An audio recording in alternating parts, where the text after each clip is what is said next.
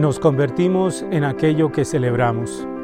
Hoy cuando parece que no hay nada que celebrar, cuando nos quieren mostrar que no hay nada para celebrar, el Evangelio nos muestra que hay mucho para celebrar.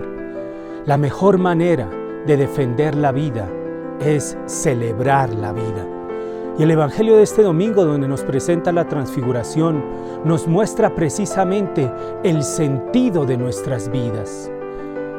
El cuerpo humano de Jesús es totalmente invadido de la divinidad.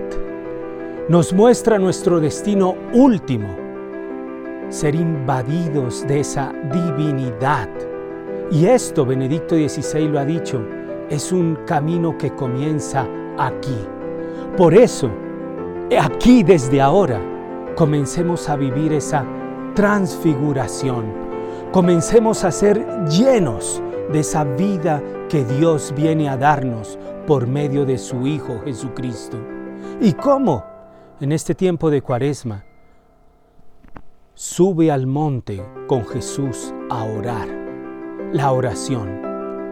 Y preséntate Ten esos momentos de silencio y de soledad y preséntate ante Dios para que Él te llene con su vida divina y así celebra la vida porque estamos llamados a la inmortalidad y a la participación de la vida de Dios.